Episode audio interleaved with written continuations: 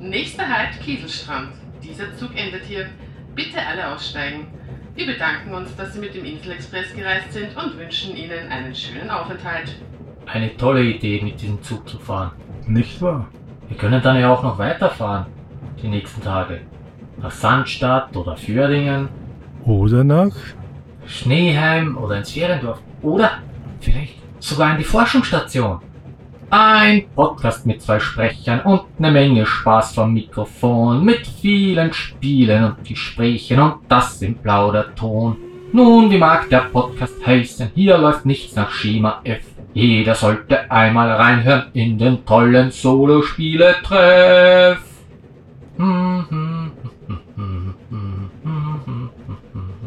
Geht ziemlich ins Ohr. Gefällt mir. Hast sehr schön gesungen.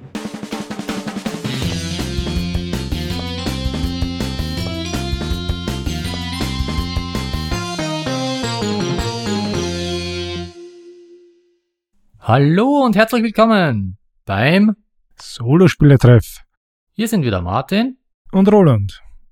Voller Freude auf eine neue Folge. Nummer 36. Der Inselexpress. Eine Zugfahrt, die ist lustig. Eine Zugfahrt, die ist schön. Ja, aber bevor wir wieder zu unserem Spiel kommen, so wie immer, ein Rückblick auf die letzte Folge. Es gab ein paar Meldungen zur Folge mit Eleven.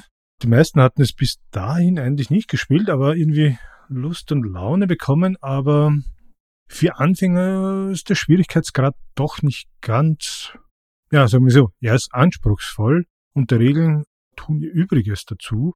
Ein Freund von mir, ein Kumpel hatte mich auch gefragt nach der Folge, ob wir das nicht mal zu zweit spielen könnten. Und natürlich zugesagt und habe aufgebaut und er hatte auch gemeint, also für den Erstspieler die Menge an Möglichkeiten, die man hat und dann eben die Kategorie, was weiß ich, jemanden einstellen oder aus einer Gruppe wen einstellen und dann wen nimmt man und die Auswirkungen, da ist man bei der Erstpartie schon sehr, sagen wir mal so, überfordert. Und nichtsdestotrotz, der Vorteil war, da ich die Regeln schon kannte, ging es dann doch ziemlich flüssig. Wir hatten mit der Variante gespielt, letztes Spiel Derby, das heißt, die menschlichen Spieler spielen dann gegeneinander. Er hatte, das war glaube ich das einzige Spiel, das er gewonnen hatte, von den ganzen sechs. Obwohl ich eigentlich in der Tabelle immer führend war und nur ein Spiel jetzt verloren hatte, hat er das Spiel dann am Schluss dann gewonnen, weil ich einfach meine Siegpunkte falsch kalkuliert habe. Aber was ich auf Fazit sagen wollte, war, dass gesagt hat, dass eben die Menge an Möglichkeiten ist einfach nicht überschaubar für den Anfänger, aber er wird es wieder spielen, denn so ab der Hälfte hatte er wirklich den Flow heraus und es hat ihm Spaß gemacht. Das heißt, zwei Dinge. Erstens, nicht alleine die sportliche Leistung bringt dich zum Ziel. Sehr genau, genau. Und zweitens, die Anleitung ist nicht berauschend. Leider, ja. Das muss man wirklich ein paar Mal in sich selbst probieren und verinnerlichen, bis man da wirklich zügig und durchgängig spielen kann. Hast du nachgesehen? Gibt es eigentlich auf YouTube interessante Videos, die dir die Spielregeln nahebringen? Seit damals eigentlich nicht mehr. Ich glaube, ich hatte schon eins gesehen, aber das war auch mit, ja, so, so First Setup oder etwas. Ja, das habe ich so nebenbei gesehen, weil eigentlich für mich nichts Neues dabei war. Ja, falls es die doch gibt, dann werden wir sie natürlich verlinken. Aber in der letzten Folge hattest du ja noch etwas angekündigt oder versprochen. Du hast gesagt, du sprichst über drei Spiele mit demselben Thema. Genau. Es ging hier um die Stukas. Und zwar, dass hier Spiele rauskommen werden oder teilweise schon rausgekommen sind, beziehungsweise man noch den Late Pledge machen kann. Und zwar geht es hier um die Stukas. Stuka sagt dir etwas? Ja, der Flugzeugmodell. Ja, was eigentlich falsch ist, weil Stuka steht ja für Sturzkampfbomber und das ist eigentlich eine Gattung und nicht ein Modell. Das Modell ist ja die Junkers 87, aber Synonym wird Stuka verwendet, welche es aber ja in allen möglichen Ländern gab oder in den kriegsführenden Parteien. Hey, Entschuldige, wenn ich hier kurz unterbreche. Ich hatte jetzt nur die Geschichte von den Focus on the left und the Focus on the right im Kopf. Ja, das ist aber Erster Weltkrieg, oder? Mach einfach weiter. Gerne, Fokker. Warum ich das jetzt so erwähne, ist, ich habe letztens ein Video gesehen zu einem Computerspiel, was mich sehr interessiert. Das heißt Carrier Survival, wo du so einen Flugzeugträger im Zweiten Weltkrieg steuerst. mit verschiedenen Crews und so. Und da wurde übersetzt Dive Bomber mit Tauchbomber. Ja, der weltbekannte Tauchbomber. Was eben auch die Sturzkampfbomber sind. Gut. Ja, also diese drei verschiedenen Stucke-Spiele. Das erste ist Stucco-Lieder von DVG, den Versen Games. Das zweite wäre dann Storm of Steel von Compass Games. Und das dritte dann Stuka Ace von Lock'n'Load Publishing. Es ist bis jetzt im regulären Handel noch keines erhältlich. Beim DVG-Teil ist der Kickstarter, glaube ich, wurde schon ziemlich gut ausgeliefert. Bei Stuka Ace könnte man noch beim Late Pledge auf GameFound mitmachen. Ja, was ist der Unterschied jetzt zwischen den dreien? Stuka Leader, bekanntes Leader-Game, oder aus der Leader-Series von DVG. Das hat man, stellt sich hier eine Gruppe zusammen, die besteht aus Flugzeugen und eben Piloten. Angriffe wie gehabt mit diesen einzelnen Karten und dynamische Kampagne, aber eben die Spezialität ist, dass man hier nicht nur Stukas hat, sondern man kann auch eben Begleitjäger dazu nehmen oder andere Bomber. Wie gesagt, 109 als Jäger dazu. Man ist ja nicht nur auf die Stukas fixiert. Das ist ja schon der große Unterschied zu den anderen Teilen, wie bei Storm of Steel von Compass. Hier, der spielt an der Ostfront und wir haben hier eben eine Staffel von U87 Stukas. In dem Fall mehrere, aber ausschließlich nur die U87. Auch die dynamische Kampagne gibt sowas quasi wie einen Karrieremodus für die einzelnen Piloten. Und der dritte Teil dann wäre eben Stuka Es und da spielt man eigentlich nur einen. Also es ist aus der, ich sag mal quasi Ich-Perspektive. Man hat hier einen Piloten, das alte Ego, mit dem man hier spielt und verschiedene Missionen hier durchführen darf. Es gibt hier auch ein YouTube-Video, das ist vor, glaube zwei Wochen rausgekommen, von Silla Blitz. Da geht er auch auf die Spiele ein und da kann man auch ein paar Bilderchen erhaschen. Sehr gut. Ja, jetzt nach deiner Aufzählung bin ich mir etwas unsicher, sind die Spiele ähnlich oder schon komplett verschieden? Irgendwie schon komplett verschieden. Ich meine, der DVG-Teil ist eben so typischer Leader-Teil. Du setzt hier die Flugzeuge mit den Piloten ein, also so quasi Staffelkommandant, der am Boden wartet und zusieht und nur plant. Während der Teil von Kompass hier wirklich auf den Piloten zugeschnitten ist und das von Lock and Load auch Auswirkungen hat auf die Kampagne aber auch hier der Flieger im Fokus ist, also der Pilot im Fokus ist. Ah, okay. Und ja, Martin, was sagst du? Was gibt es Neues? Neuigkeiten, die ich interessant finde. Ein neues Uwe Rosenberg-Spiel wurde angekündigt. Tangram City. Hier puzzelt man eine Stadt. Sieht sehr interessant aus. Du hattest gemeint, das erinnert dich an etwas andere Spiele? Äh, ja, du hattest mir Bilder geschickt und es hat mich an Brains erinnert. An Gehirne? Ja, Entschuldige. Ja, Meister. Ja, da gibt's diese Brains-Serie von Pegasus. Also ich habe da einen Teil, wo du Gärten bauen musst, so japanische Gärten.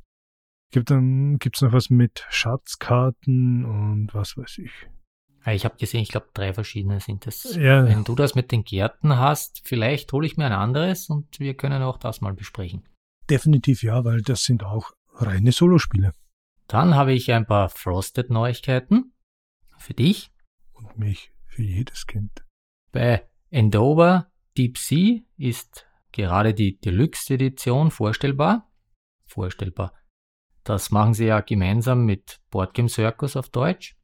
Das ist der Nachfolger von Endover, Segelschiff-Ära. Du kennst das sicher. Ah, ja, ich hatte den da auch auf der Wunschliste. Ich glaube, da ist sie sogar noch immer. Aus irgendeinem Grund habe ich sie aus dem Fokus verloren. Aber diese Neuigkeit hier finde ich sehr interessant. Weißt du da noch mehr? Ja, der Vorgänger war nicht auf meiner Liste, weil der nicht solo spielbar ist. Jetzt beim neuen, da wird nicht mehr die Meeresoberfläche erkundet, sondern es geht mit den U-Booten in die Tiefsee. Ich habe es mir natürlich gleich vorbestellt die normale Edition soll dann auch in den stationären Handel kommen. Jetzt geht's da hier nur um die Deluxe-Edition mit extra Figuren beziehungsweise eher U-Booten und frag mich nicht. Ah, kann mich erinnern, dieser fehlende Solo-Modus, deswegen ist aus dem Fokus gerückt, genau. Aber Artwork hat mich eigentlich schon überzeugt gehabt und auch die Mechaniken. Dann ausverkauft, beziehungsweise im Englischen heißt es Take a Seat. Ist hier jemand aus dem Filmgeschäft? ja. Ja, da sagt der Name etwas mehr aus, was dann ist im Spiel von Eloy Pujadas. Kenne ich ehrlich gesagt überhaupt nichts von ihm. Und Ferran Renalias, oh, gerade noch rausbekommen. Bei ihm sagen wir wenigstens die Titel 1998 ISS etwas. Ja, ein Spiel eigentlich auch, das ich auf der Wunschliste habe. Hast du mal erwähnt in einer Folge, ja? Genau. Und Lacrimosa? Eine super Band, glaube aus der Schweiz. Naja, hier muss man Wolfgang Amadeus Mozarts letztes Stück, Requiem, vervollständigen. Aber was ich gesehen habe, die beiden sind noch nicht so lange als Autoren tätig. Vielleicht kenne ich deshalb nicht so viele Spiele. Genau, Newcomer, aber schauen wir, was die Zukunft bringt. Ja, ein Share and Write, also genau richtig für uns beiden, können wir wieder schreiben, das gefällt uns also gut. Und wie der Name sagt, also beziehungsweise Take a Seat eher sagt, man muss hier Plätze im Theater vergeben. Soll angeblich schon Ende Juli beziehungsweise im August erscheinen. Möchtest du unseren Zuhörern noch erklären, was der Unterschied zwischen Roll and Write und einem Share and Write ist? Nein, weil ich keine Ahnung habe. yes. Ja, Share and Write ist eigentlich ein neuer Mechanismus, der mit Take a Seat eben eingeführt wurde. Geht darum, dass du da keine Würfel hast, sondern eben es aufbaut auf den Fähigkeiten der anderen, deshalb das Share. Die Fähigkeiten kannst du eben benutzen oder Punkte nehmen. Und die kommenden Frosted Minis, die wurden auch angekündigt. Im Moment stehen hier nur die englischen Titel. Ugly Griffon in, fast vergessen das in, Unsurmountable, Moving Pictures und dann noch Wild Tales, A Pirate Legacy. Das Gute diesmal, die sind alle solo spielbar.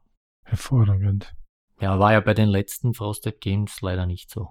Nee, ist auch thematisch und vom Namen her finde ich die vier Teile ansprechend. Ich habe sie auch schon auf meine Liste gesetzt, werde mir sicher alle vier holen. Herrlich. Ja, aber das dauert noch, die sollen vermutlich dann zur Spiel in Essen kommen. Genau, im Oktober und dann für den normalen Vertrieb. Wobei, Moving Pictures, denke ich, das ist etwas wieder für dich. Ja, Filmfan steht ganz weit oben. Da bin ich froh, dass es auch solo spielbar ist. Natürlich. Was jetzt auch die Runde macht, wird mir bei den Vorschlägen auf YouTube auch immer wieder reingeworfen, Mr. President von GMT. Auch einige Bilder sind auf Twitter in unserer Community aufgetaucht. Es scheint ziemlich gehypt zu sein.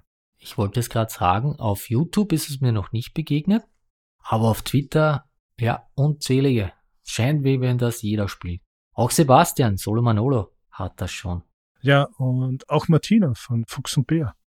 Und ich muss gestehen, ich habe schon lange in der Wunschliste. Ich habe es aber dann jetzt nicht vorbestellt, aber das ist ein heißer Kandidat, um in meine Räumlichkeiten einzuziehen. Mich wunderte, dass du das wirklich noch nicht vorbestellt hast. Ja, ich war mir da irgendwie noch nicht ganz so sicher und es gibt zum Beispiel auch eine Vorbestellaktion, oder Vorbestellaktion ist vielleicht übertrieben, zum P200-Projekt, also 200 Vorbesteller für die deutsche Version beim Udo Grebe. Und was würdest du bevorzugen? Ist jetzt schwierig. Auf der anderen Seite Deutsch, ja, ist einfacher, aber Mr. President, amerikanischer Präsident auf Deutsch, es fühlt sich auch irgendwie fremd an, oder? Naja, wenn Donald dabei ist, dann hat es eh etwas Komödiantisches. Ach gut, dann kann man es auch auf Deutsch nehmen, ja. ich hätte ja bei Halls of Hegra eigentlich auch nie gedacht, dass das auf Deutsch kommt. Deshalb habe ich das Englische damals unterstützt. Ganz kurz hatte ich mich da geärgert, aber vergiss es. Was soll's bringen? Habe ich auch überlegt, ob ich mir trotzdem auf Deutsch auch hole und das Englische dir schenke, aber unnötig. Ich wollte dir gerade den Vorschlag geben, ich kaufe dir die englische Version ab oder ich bestelle dir deutsche und dann tauschen wir. Nein, ist komplett unnötig. Ich werde schon schaffen. Ich habe ja Cast Later auch auf Englisch gespielt und Soldiers in Postmans Uniform und Lanceret's Reach. Habe ich nicht gespielt, aber. Castle ist jetzt ein interessantes Thema. Bevor wir unsere Folge aufgenommen hatten, kannte ich zwar die Geschichte so in etwa, aber mittlerweile habe ich auf YouTube und auch im Fernsehen schon Folgen darüber gesehen, wobei ich sagen muss, bin etwas auch enttäuscht gewesen. Gestern bei einer wurde vom amerikanischen Experten gesagt, dass Gangl zum Beispiel Österreicher war. Naja, das Problem ist, die wissen ja nicht, wer was ist. Gott sei Dank glauben sie ja, dass ein merkwürdiger Herr, der im selben Jahr wie Charlie Chaplin geboren ist, Deutscher ist. Oder war. Genau. Charlie Chaplin ist Österreicher. Gut. Wir wissen, Gangl war ein Bayer, also, naja, könnte Österreicher gewesen sein, ja. Nein, da, das lassen wir lieber. Wir wollen uns keine Feinde machen. Haben schon genug. Deshalb. Weiter geht's. DVG, den Version Games, haben einen neuen Kickstarter gestartet. Es geht hier um den amerikanischen Bürgerkrieg und heißt Field Commander Robert E. Lee. Man spielt hier eben, wie der Name schon sagt, auf Seiten der Südstaaten. Es sind hier fünf Kampagnen enthalten. Der Pledge wäre dafür 90 Dollar. Gibt dann auch noch Battle Packs. Mit All-In wären es 200. Worum geht's? In der Field Commander Serie und Lee lehnt sich hier oder ist die nächste Stufe von Napoleon. Hat man eine Kampagnenkarte, wo man die Armeen hin und her schiebt. Hin und her ist gut, also eben um das Ziel zu erreichen. Und Kämpfe werden dann auf eigenen Combat Maps ausgetragen. Da hat man dann die einzelnen Einheiten, verschiedene Stages auf dem, des Schlachtfelds und bestimmte Taktikkarten oder Marker. Ende der Kampagne ist am 23.07. Gute Frage. Ja, ich habe viel Commander Napoleon, habe es aber vor einigen Jahren nur einmal angespielt. Ja, ich soll es wieder mal probieren und vielleicht können wir über die Field Commander Reihe auch mal eine Folge bringen. Sehr gut. Ja, was hast du seit der letzten Folge gemacht? Gepennt. Ja, wie immer, verschiedene Spiele gespielt. In dem Fall aber auch, es ist jetzt hm, wie lange ist her? Drei, vier Wochen. Ich war damals Bäcker vor dem Reaper Bones 5 Pizza Dungeon Kickstarter. Kickstarter mit verschiedensten Figuren. Hat eigentlich Spaß gemacht. Und ich weiß nicht wieso. Ich hatte dann irgendwie einen Drachen bauen wollen und da ging was schief. Da hatte ich die fehlenden, oder besser gesagt die falschen Teile. Der hatte zwei linke Arme und zwei linke Beine, aber nicht im übertragenen Sinne. Ich wollte gerade sagen, bei mir haben sie früher auch gesagt, ich habe zwei linke Beine beim Fußball. ja, aber du konntest wenigstens das Bein irgendwie noch an den Torso klemmen. Das ging hier nicht. Irgendwie hättest du das ja ankleben können, oder? nee, weil dann wären die Zehen nach hinten gestanden. Ich habe danach gesehen, anscheinend gab es da wirklich ein paar Probleme. Und jetzt, ich weiß nicht, wie viele das sind, ein paar hundert Figuren, keine Ahnung. Bin ich jetzt dann zwei Wochen da gesehen und habe die restlichen Figuren aus dem Spruce entfernt und zusammengeklebt, um zu sehen, ob sonst noch irgendeine dabei ist. Und wirklich gab es eine zweite Figur, die auch nicht gepasst hatte.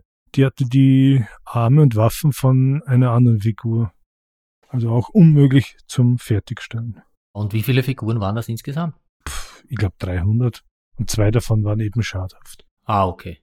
Man, ja, ist ärgerlich, aber ich sag mal, bei 300 ist es, kann es halt passieren. Ja, das Schade war, das waren gerade zwei Figuren, die nicht aus dem regulären waren, sondern größere. Also nicht zu kleine, sondern wirklich größere. Eine war ein Drache, die du extra zahlst und ja, Support angeschrieben und die haben mir geantwortet, ja, sie sind noch nicht im Handel, die Teile, aber wenn sie dann soweit sind, dann soll ich nochmal mich melden, dann schicken sie mir Satz zu. Wobei man auch sagen muss, ich habe eben erwähnt gehabt, dass man das vielleicht eben mit dem nächsten Kickstarter abwickeln kann, weil ich bin auch bei dem Nummer 6 von Reaper Minis dabei und der wird dann nächstes Jahr ausgeliefert. Ah, okay, dass sie das dann da mitschicken. Aber es ist immer wieder schön, wenn sich der Support auch meldet. So sollte es ja eigentlich sein, ja. Und wenn wir schon bei Figuren sind, ich habe ja von dir das Lone Sherman bekommen. Ein Solo-Spielebuch, kann man sagen. Ja, am Schluss, oder die Szenarien und auch die Kampagne basieren auf einer Map, die aus Hexfeldern besteht. Und auf der ganz letzten Seite gibt es so quasi Counter, die man kopieren kann oder ausschneiden, damit man eben diese, den eigenen Panzer, die Feindpanzer, die feindliche Infanterie darstellen kann. Und da dachte ich mir, hm, da war ich ja eben im Figuren-Bastel-Modus, ich schau mal nach. Beziehungsweise ich hatte schon welche, und zwar von GHQ oder GHQ. ein amerikanischer Hersteller von Zinnfiguren im Maßstab 1 zu 285. Und da hatte ich schon ein paar Figuren aus einem DVG Kickstarter, eben auch zur Darstellung. Das war von Tiger Leader. Und die passten auch, finde ich, perfekt, dieser Maßstab, perfekt auf die Felder, die in diesem Spielbuch sind. Und zufällig eben hatte ich da am Sekundärmarkt welche gefunden, denn diese QHG-Models sind nicht so verbreitet. Ich glaube, es gibt in Österreich keinen und in Schweiz auch nicht und in Deutschland ein oder zwei Shops, die die führen. Also ich habe es damals zufällig über einen Kickstarter bekommen und habe sie jetzt am Sekundärmarkt von jemandem gefunden, habe natürlich dann zugeschlagen. Das sind sehr detaillierte Zinn-Models. Bin gespannt, wie die draufpassen. Jetzt hast du mich verwirrt. Du hast diese Panzer schon? Die habe ich ja schon gesehen. Ich hatte schon Panzer, aber die nicht passen. Ja, mittlerweile hast du sie gesehen. Ja. Und die anderen kommen aber erst. Nee, nee, ich habe schon alles jetzt. Ah, okay. Drum. Ich hatte schon welche, aber das war vom Tiger Leader. Da hatte ich keine Shermans. Und auch die Tiger und Panzer 4, die dabei waren, wären zu wenig gewesen, um Lone Sherman zu spielen. Also die Modelle kannst du für jedes Spiel verwenden, aber sie haben eben ein eigenes Spiel mit Regeln rausgebracht. Sie nennen selbst ein Beer Bracelet Spiel, Micro Armor, The Tank Game, ein Tabletop-Spiel. Das heißt, es gab vorher die Modelle und dann haben sie sich gedacht, machen wir ein passendes Spiel auch dazu. Genau, also die Modelle sind wirklich für den Maßstab sehr detailliert, sehr gut. Du kannst es für dieses Spiel oder eben auch für DVG-Spiele oder sonstiges verwenden. Du kannst es auch zum Beispiel bei Memoir nehmen, wenn du schönere Modelle haben willst als die klobigen Plastikteile. Ah, okay. Die Figuren von Memoir waren ja wirklich, sind ja nicht die besten. Ich weiß nicht, ob du dich erinnern kannst, aber zu der Zeit gab es ja auch eine andere Serie, die leider dann eher in der Versenkung verschwunden ist. Das war Tide of Iron. Da hattest du mir auch mal ein Add-on oder zwei Add-ons geschenkt, wo man eben die Regeln viel detaillierter waren. Auch Hexfeld, auch zum Beispiel die Infanterie-Squads, man aus verschiedenen Typen zusammenstellen konnte. Ja, aber leider auch nicht solo spielbar. Leider auch nicht. Ah, ich habe da was im Hinterkopf. Ein Hackel. Ja. Gut. Seit der letzten Folge ist ja leider einige Zeit vergangen. Das heißt, wir hatten wieder Zeit, dass wir Spiele gekauft haben bzw. gespielt haben. Ich habe da erwähnt das Baseballspiel Bottom of the Ninth. Das habe ich zufällig letztens im Geschäft erblickt. Habe ich natürlich gleich mitgenommen. Auch die zwei Erweiterungen, die sie dort hatten. Sie haben wie so kleine Baseballkartenpäckchen aus. Recht nett. Ich hab's schon angespielt, aber leider noch nicht so richtig gespielt. Ist das ein reines Solospiel oder? Nein, kannst du zu zweit spielen. Kann man, okay. Kann man, muss man aber nicht. Dann hatten sie im Geschäft auch Zitrushain, wo du mir ja das Obsthain besorgt hast. Ist ja so ähnlich. Leichte Verhinderungen habe ich auch ein paar Partien schon gespielt. Weil wir vorher die Frosted Minis hatten, da habe ich mir die letzten Solo-Spielbaren geholt. Also Rover, das Beinhaus von Sedlec, also jetzt mit der Erweiterung Solo spielbar. Und Okio, die habe ich alle schon gespielt. Sedlec auch zu dritt. Hat mir gefallen. Okio ist, ja, sehr gut. Nachdem ich ja die Spiele direkt bei Frost gekauft habe, wurde mir hier die Ersatzkarte einfach zugeschickt, ohne dass ich mich melden musste. Das ging automatisch. Hier vielen Dank an Frosted für dieses tolle Service.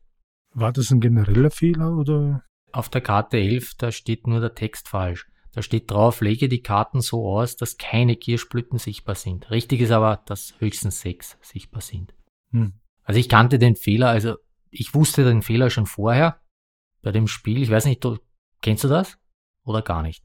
Das Beinhaus, natürlich. Nein, Okio. Also. Auf jeder Karte sind sechs Symbole und auf jeder Karte steht auch so eine Aufgabe, wie ich die jetzt vorgelesen habe.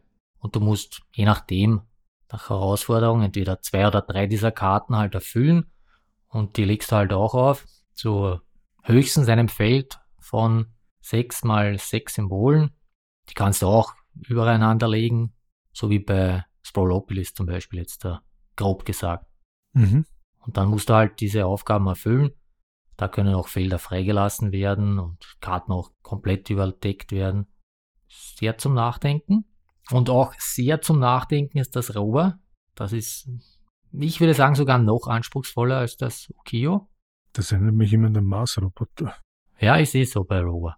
Da musst du ihm quasi steuern und auch Aufgaben erfüllen, wie er dann fahren muss, um die Karten dementsprechend zu erfüllen. Dann habe ich auch gleich mitbespielt die Mini-Erweiterung für Luxe Turner. Das haben wir in Folge 32 besprochen. Ja, das sind fünf Karten. Hast du zwei neue Störfälle, zwei neue Schiefskarten und ein neues System. Habe ich leider noch nicht gespielt. Wir beide haben gemeinsam Willen des Wahnsinns gespielt. Endlich wieder mal. Stimmt, auf das hatte ich ganz vergessen. Also, ja. Spiel nicht, da kann ich mich noch sehr gut erinnern. In einem bösen Keller eingesperrt. Ja, wir haben es noch nicht ganz gespielt, die eine Mission. Leider. Das Traurige war ja, dass wir die Packung ja noch von der Erweiterung erst auspacken musste. Die war noch ungespielt. Stimmt.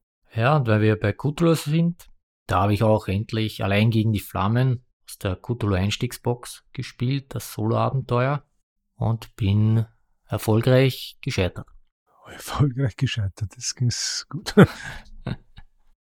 und dann habe ich bemerkt, ich habe ja noch zwei Solo-Spielbänder von Cthulhu umliegen. Gut, anderes Thema. Ja, da gibt es doch in diesem Universum schon einiges im Material. Ja, ich finde das erfreulich, dass es das Solo-Abenteuer gibt. Natürlich ist eigentlich das Rollenspiel dafür gedacht, dass man gemeinsam halt spielt, aber als Solospieler sollte man das leider gewohnt sein, dass man halt nur alleine sitzt und keinen Mitspieler hat. Ja, mich erinnert nur das Szenario entfernt etwas daran an. Es sind ja momentan die Steam Days und da gibt es ein PC-Spiel, The Dredge. Ich weiß nicht, ob du von dem schon gehört hast. Nein, der Name sagt mir jetzt gar nichts. Irgendwie tagsüber bist du so ein Fischer und, und musst Fische fangen und dann ein Boot aufrüsten. Und wenn du mit dem Kahn nächtens unterwegs bist, dann kommen da die Lovecraftschen Unterseemonster. Okay. Ich habe schon ein, zwei Videos gesehen. Ich glaube, das werden wir irgendwann mal zulegen, aber leider digital und nicht am Tisch. Ja, ich habe Solo sonst eigentlich eher weniger gespielt. Mit meinem Sohn habe ich Terraforming Mars gespielt. Er wollte irgendetwas Koop spielen und dann hat ihm Kasten auf Terraforming Mars gezeigt. Er hat gesagt, das ist eigentlich gegeneinander und er hat gemeint, ja, wir können ja die Regeln so verbiegen, dass wir uns gegenseitig unterstützen. Hm. Ja, es hat ihm vom Thema sehr gefallen und interessiert und wir haben es halt so gespielt und es stimmt, es ist ja wirklich lehrreich. Ich weiß ja nicht, ob wir zwei schon mal miteinander gespielt haben, aber es geht ja darum, eben Mars um den zu besiedeln, beziehungsweise eben verschiedenste Bauten, die durch Karten repräsentiert werden, zu errichten, um die Temperatur, den Sauerstoffgehalt und sag mal Wasser auf dem Planeten zu erhöhen bzw. hervorzubringen. Ja, einmal haben wir das gemeinsam gespielt. Und hat das funktioniert mit den Unterstützen oder? Irgendwie schon. Also eigentlich war es wie eine Lehrpartie. Ja, wer nicht da spielen könnte, da braucht er zwei Grad mehr oder so. Und dann gesagt, na, warte mal, wenn ich meine Karten spiele, dann wird sich die Temperatur schon erhöhen. War eigentlich ganz witzig. Wir haben zwar zwei Abende gebraucht, bis es durch war. Also Terraforming Mars ist nicht unbedingt ein kleines Kaliber, vor allem wenn man es nicht kann. Aber es hat mir wieder Spaß gemacht und ihm auch. Ja, aber als nächstes steht jetzt wirklich ein Coop-Teil am Plan und zwar Pandemie. Ja, da wollte ich endlich mal den Star Wars Ableger mit den Kindern spielen. Leider noch immer nicht geschafft. Ich hatte kurz einen Blick da reingeworfen. So ganz klar ist aber nicht, wo sich das Star Wars Teil vom regulären Pandemie abgrenzt oder unterscheidet. Ich kann es ja noch nicht sagen, ich habe die Regeln leider noch nicht gelesen, beziehungsweise auch noch keine Videos geschaut. Okay, also kannst du mir alles sagen. Sehr gut. Ja, dann verkürzen wir das. Ich habe eigentlich nur die fünf NBA-Finalspiele habe ich geschaut. Das hat sich eigentlich gut ergeben. Die sind ja immer um halb drei in der Früh gewesen. Und da habe ich mir einmal freigenommen. Einmal hatte ich Homeoffice. Einmal war dann der Feiertag, genau, dann war ein Samstag. Es hat sich sehr schön ergeben. Auch die Kinder haben zwei Spiele mitgeschaut. Und jetzt im Moment sind ja die NBA Trades, also die verschiedenen Wechsel. Und irgendwie finde ich die sogar öfter spannender als dann die Saison. Aber ja. das erinnert irgendwie an die alten Fußballmanager. Ja, wieso auch nicht. Und gestern ist bei mir Halls of Hagar eingetrudelt, der Kickstarter. Auch ein reines Solospiel. Wir haben es besprochen in einer Folge, die im Norwegen Zweiten Weltkrieg spielt. Worker Placement, Tower bzw. Area Defense. Ich bin schon sehr gespannt. Das hatte ja richtig gut ausgesehen und erinnerte ein bisschen an die Spiele von David Thompson. Vielleicht ein bisschen mehr, mehr Fleisch dahinter, aber mal abwarten. Für mich irgendwie indirekt. Die Witcher Gamefound Kampagne wurde jetzt ausgeliefert. Ich habe das mit einem Kumpel gemeinsam gemacht. Einmal spitzt der durch, einmal der andere. Momentan ist es bei ihm. Keine Ahnung, wenn ich mal einen Blick reinwerfen kann oder ob es er vorher spielt oder anscheinend hatten wir da vor Jahren den Deal getroffen, dass ich die Figuren da bemale. Ich weiß aber nicht vorher, danach hier. Ah, müssen wir noch sprechen. Apropos Witcher, da ist ja auch gestern die neue Staffel erschienen bei Netflix. Ist ja offensichtlich die letzte mit Henry Cavill. Genau, Superman Returns.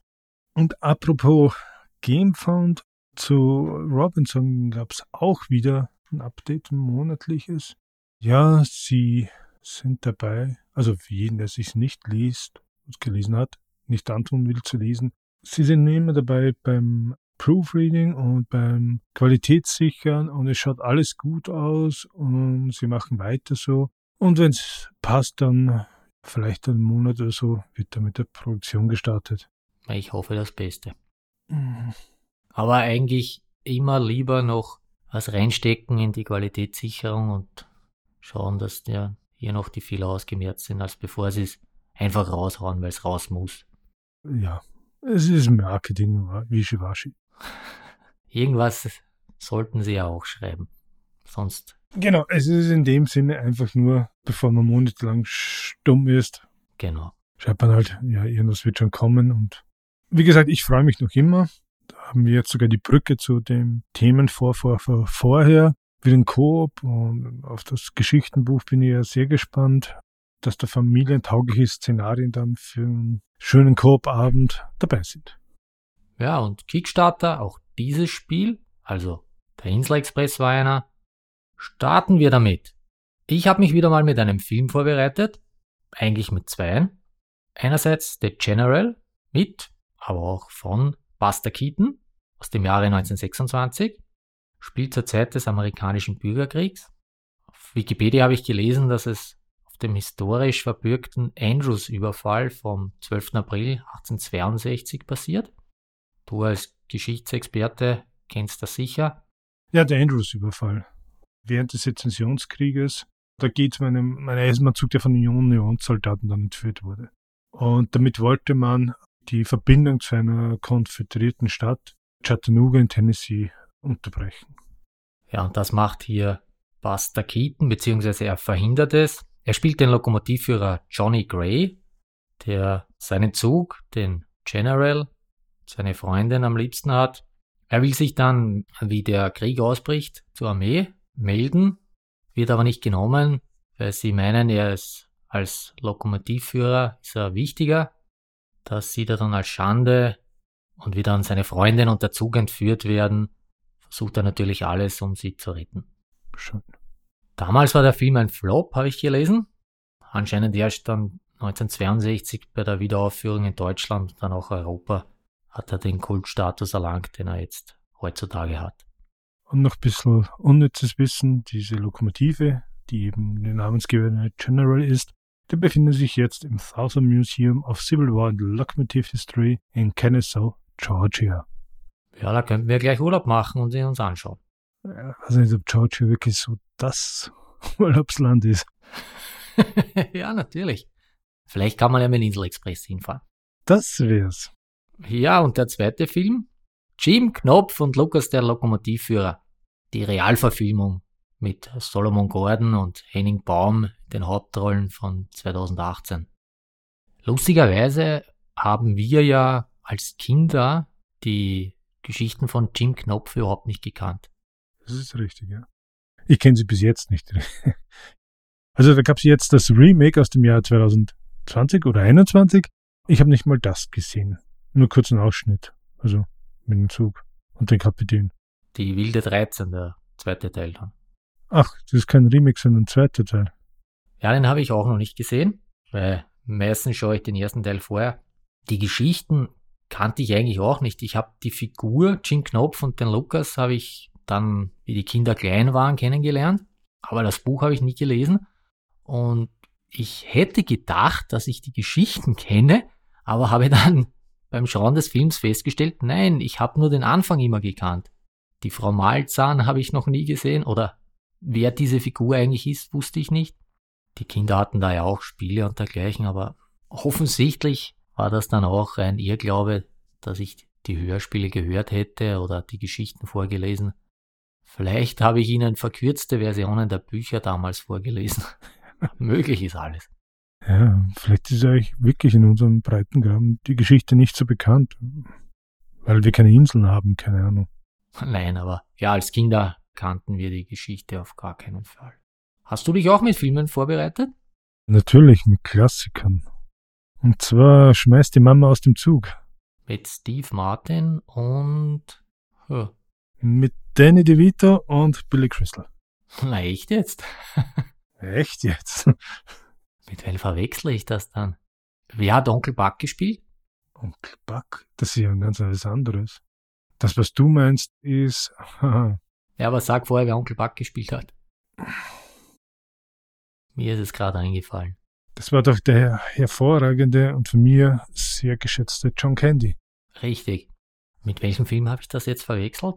Wo spielen John Candy und Steve Martin? Es ist der Film, wo das Flugzeug nicht weitergeht und sie nach Hause. Ja, stimmt. Versuchen zu kommen. Da ist ja eine, ja. eine Neuauflage oder eine neue Blu-ray rausgekommen erst. Deshalb hatte ich das im Kopf. Und zwar heißt der Film Ein Ticket für zwei. Genau, Ticket für zwei, egal. Ein toller Film, wie das Auto abbrennt. Die Mama ist also nicht mehr im Zug. Ich glaube, das ist nämlich auch ein Remake von einem Hitchcock-Klassiker, wo es um den perfekten Mord geht dass eben sich zwei an sich unbekannte Personen ihre Lebenspartner ermorden wollen und eben durch den anderen Unbekannten das passieren soll, damit keine Rückschlüsse auf den Mörder gefunden werden können. Ja, haben wir besprochen in unserer anderen Zugfolge, wo wir, jetzt hätte ich geschickt gesteckt gesagt. wir hatten schon eine Zugfolge. Ja, natürlich. Switch and Signal. Ganz recht, mein Freund. Und zwar war das Folge 15. Kachau. Vom 30. Mai 2021.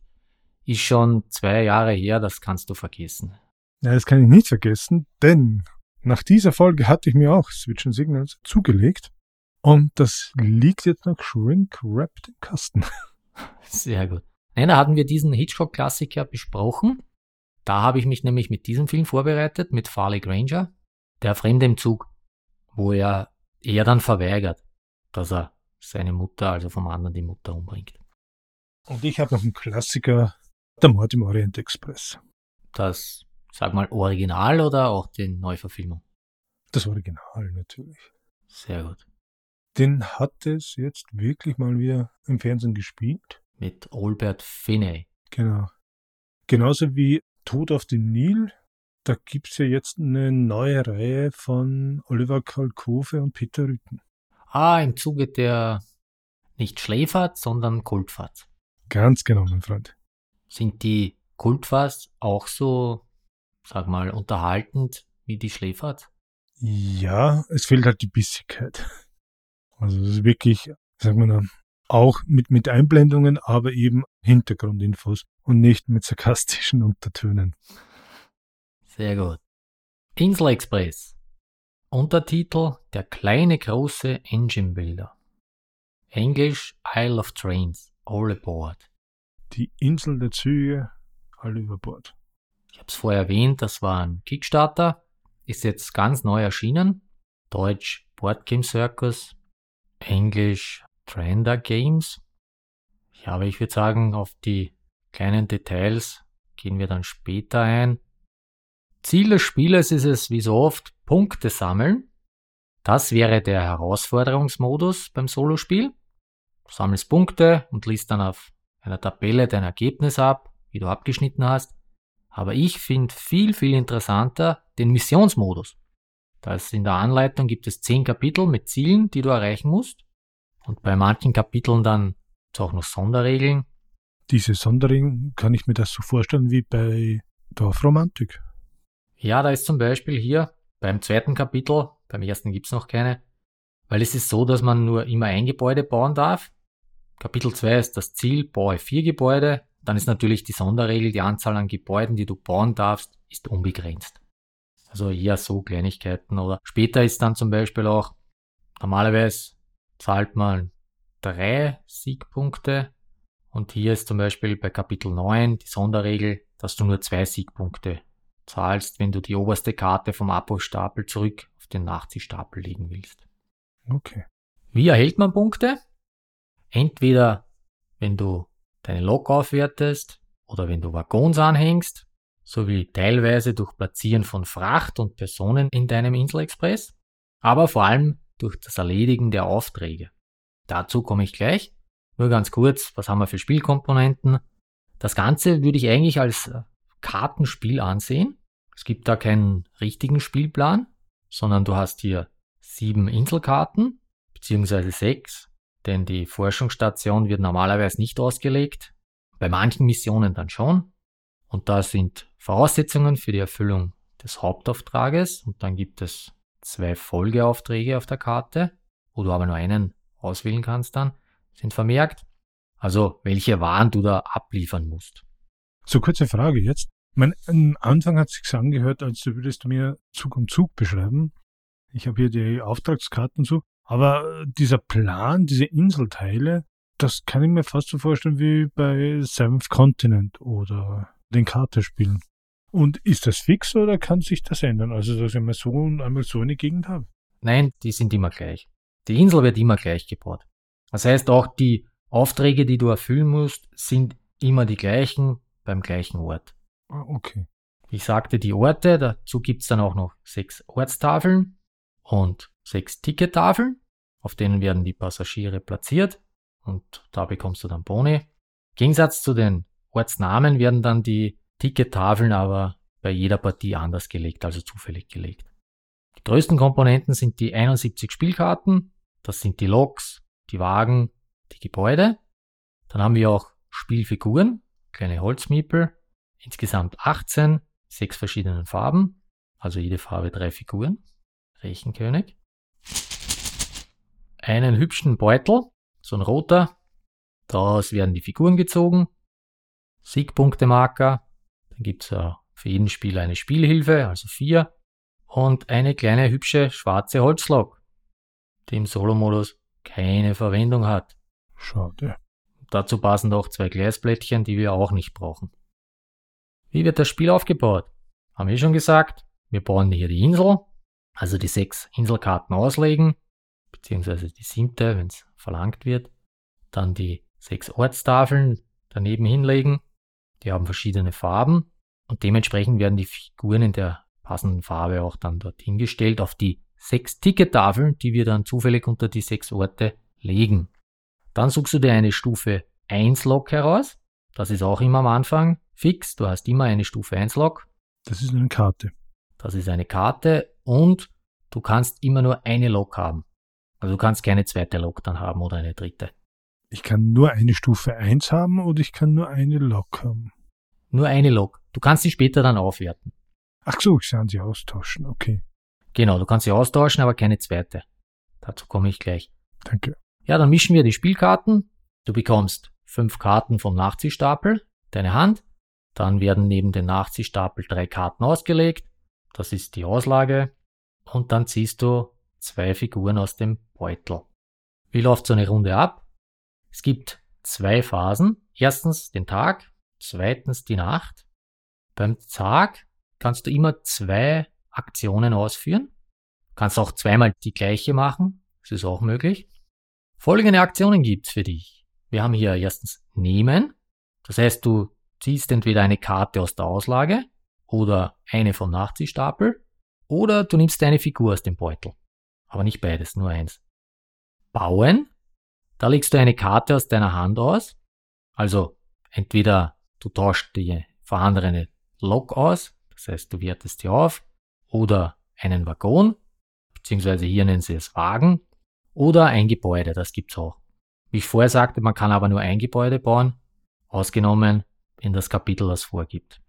Beim Bauen gibt's immer mehrere Schritte. Beim ersten Schritt wählst du aus, tue ich jetzt verlängern oder aufwerten. Wie ich schon sagte, Lok kannst du immer nur aufwerten. Verlängern ist einfach nur einen weiteren Wagen an deinen Insel Express dranhängen. Du kannst aber auch dann deine Wagen auch aufwerten. Cool. Gebäude und sogenannte Begleitwagen können nicht aufgewertet werden. Ja, ist klar, es gibt da zehn verschiedene Begleitwagen und der hat jeder eine bestimmte Bedeutung. Aufwerten kannst du nur die Lok, wie gesagt, den Kohlewagen, den Ölwagen, Güterwagen und Personenwagen. Du musst aber nicht aufwerten. Das heißt, wenn du jetzt zum Beispiel einen, sag ich mal, Stufe 2 Ölwagen gleich bauen könntest, kannst du auch den bauen. Du brauchst nicht vorher einen Einser bauen, dann den Zweier und dann den Dreier, sondern kannst auch vorher den Zweier oder den Dreier bauen. Also ist nur bei den Loks diese Aufwertungsmechanik. Genau, nur die Loks, da hast du einen Einser und kannst dann erst aufwerten. Aber auch nur am Anfang. Ja. Du kannst auch die, die Lok gleich in Dreier-Lok aufwerten. Und die anderen Wagen, warum sollte ich den überhaupt dann aufwerten und nicht gleich den höheren bauen? Damit du einen Wagen überhaupt bauen kannst, musst du ihn bezahlen. Das heißt, du musst dann eine bestimmte Anzahl an Karten abgeben. Am Anfang, wir haben gesagt, fünf Karten kriegst du. Wenn du jetzt einen Wagen bauen willst, ist eine Karte weniger, bleiben vier über. Damit kannst du nur einen Wagen bauen, der höchstens vier Karten kostet. Das heißt, wenn du zum Beispiel einen Stufe 3 Personenwagen bauen wolltest, der wird sieben Karten kosten, ist nicht möglich. Das heißt, du baust da zum Beispiel vorher einen Stufe 1 Personenwagen, der kostet nur eine Karte. Nachher zum Beispiel den Zweier, der vier Karten kostet. Dann musst du aber nur noch die Differenz bezahlen. Das heißt, du zahlst dann nur noch drei Karten.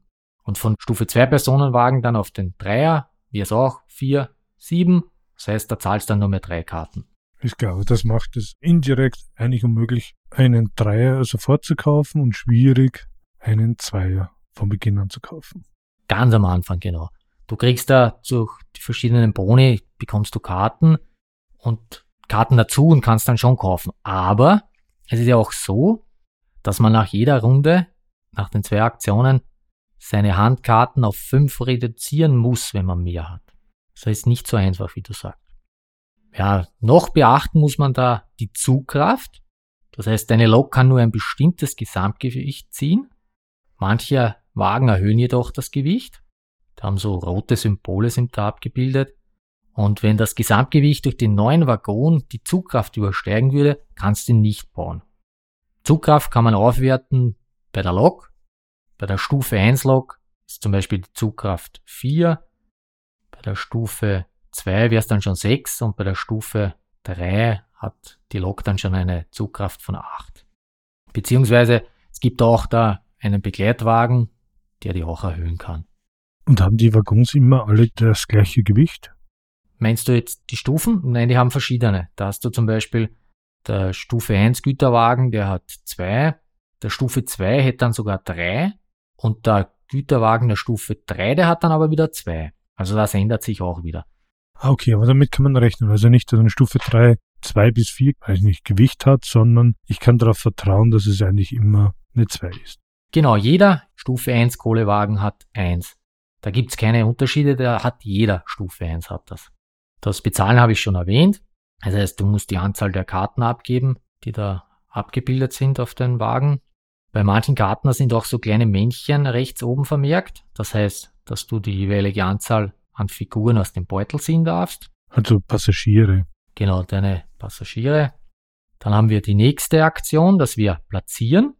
Also da legst du eine Karte aus deiner Hand als Fracht und deinen Wagen, beziehungsweise eine Figur aus deinem Vorrat auf eine passende Karte von deinem Inselexpress. Wenn ich hier zum Beispiel beim Kohlewagen der Stufe 1, da darf ich eine Kohle platzieren. Das heißt, ich nehme die Karte und schiebe sie unter den Kohlewagen.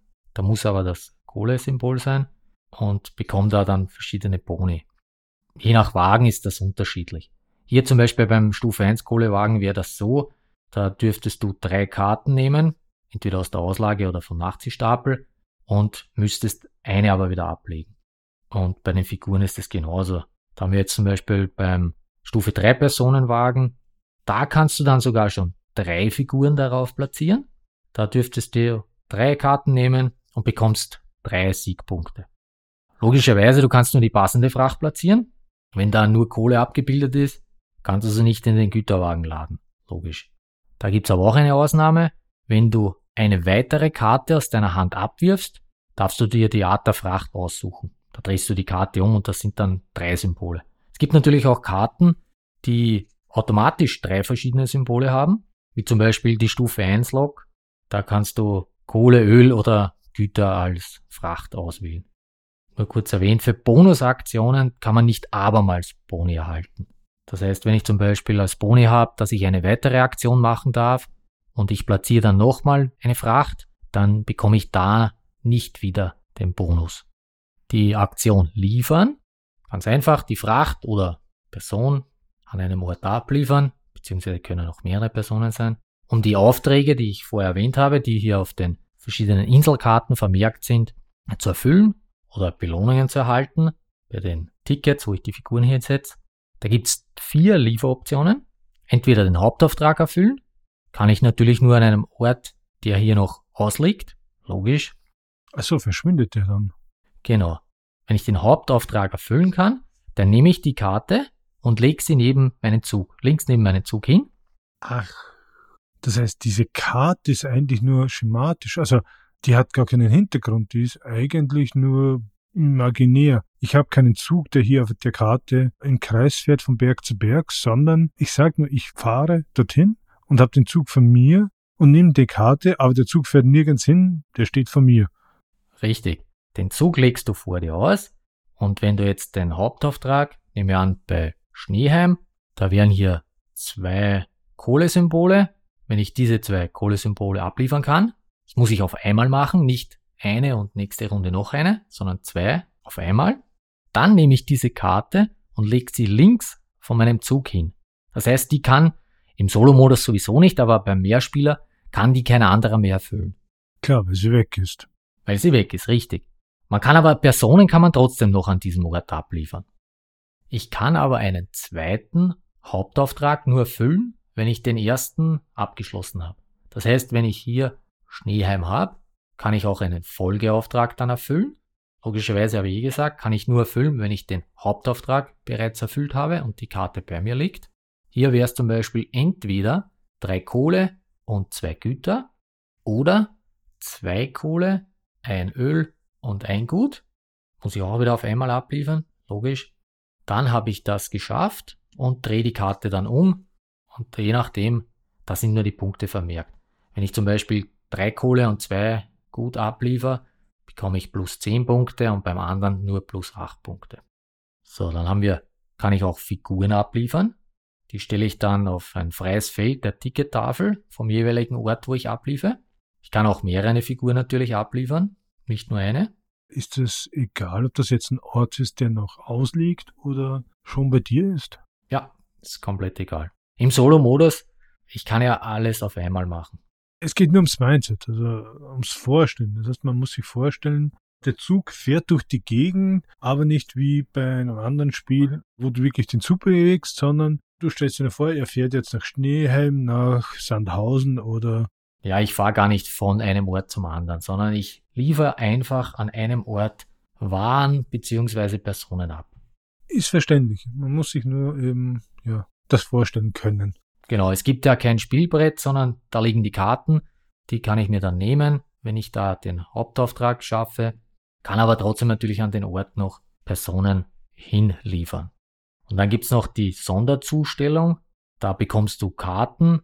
Das heißt, du kannst beliebig viel Fracht oder Figuren abliefern, egal welche Art und Farbe, und krieg dann pro Stück zwei Karten. Das heißt, ich tue hier keinen Auftrag erfüllen, bekomme dann keine Punkte, sondern ich gebe die Fracht einfach wieder ab, gib die Figuren einfach wieder zurück und krieg zwei Karten dafür. Und ich schon sagte, du bist nicht beschränkt. Du kannst zum Beispiel, wenn du jetzt die passenden Figuren hast, kannst du gleichzeitig in Schneeheim den Hauptauftrag erfüllen, eventuell sogar den Folgeauftrag und Figuren auch abliefern. Wenn du das Glück hast, dass du halt diese Figuren hast und die Fracht auch die passende. Und sogar ein Sonder, also eine Sonderzustellung machen wenn du andere Figuren hast und die für das verwenden willst. Eine Sonderzustellung sind nur Passagiere oder können das auch Güter sein? Nein, kann auch gut sein. Das heißt, du kriegst, wie gesagt, pro Fracht und Figur, die du ablieferst, zwei Karten. Das ist halt im Solo-Modus. Ich hab's nie gemacht. Denn ich verliere hier die Karten und beim Solo ist das Spiel vorbei, sobald der Nachziehstapel leer ist. Ich kann zwar Karten zurückkaufen mit drei Siegpunkten, indem ich die abgebe, kann ich die Karte wieder zurücklegen, aber wenn der Stapel leer ist, dann ist das Spiel vorbei. Das war jetzt ein wichtiger Hinweis. Das heißt, der Nachziehstapel ist eigentlich der Trecker für das Spiel, für die Laufzeit. Richtig.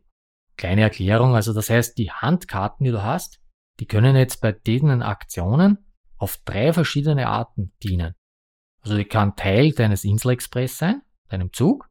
Sie werden als Zahlungsmittel verwendet. Das heißt, wenn du aufwertest oder einen Wagen anhängst, kannst du damit zahlen. Oder die Fracht können sie sein, die ich in meinem Zug platziere.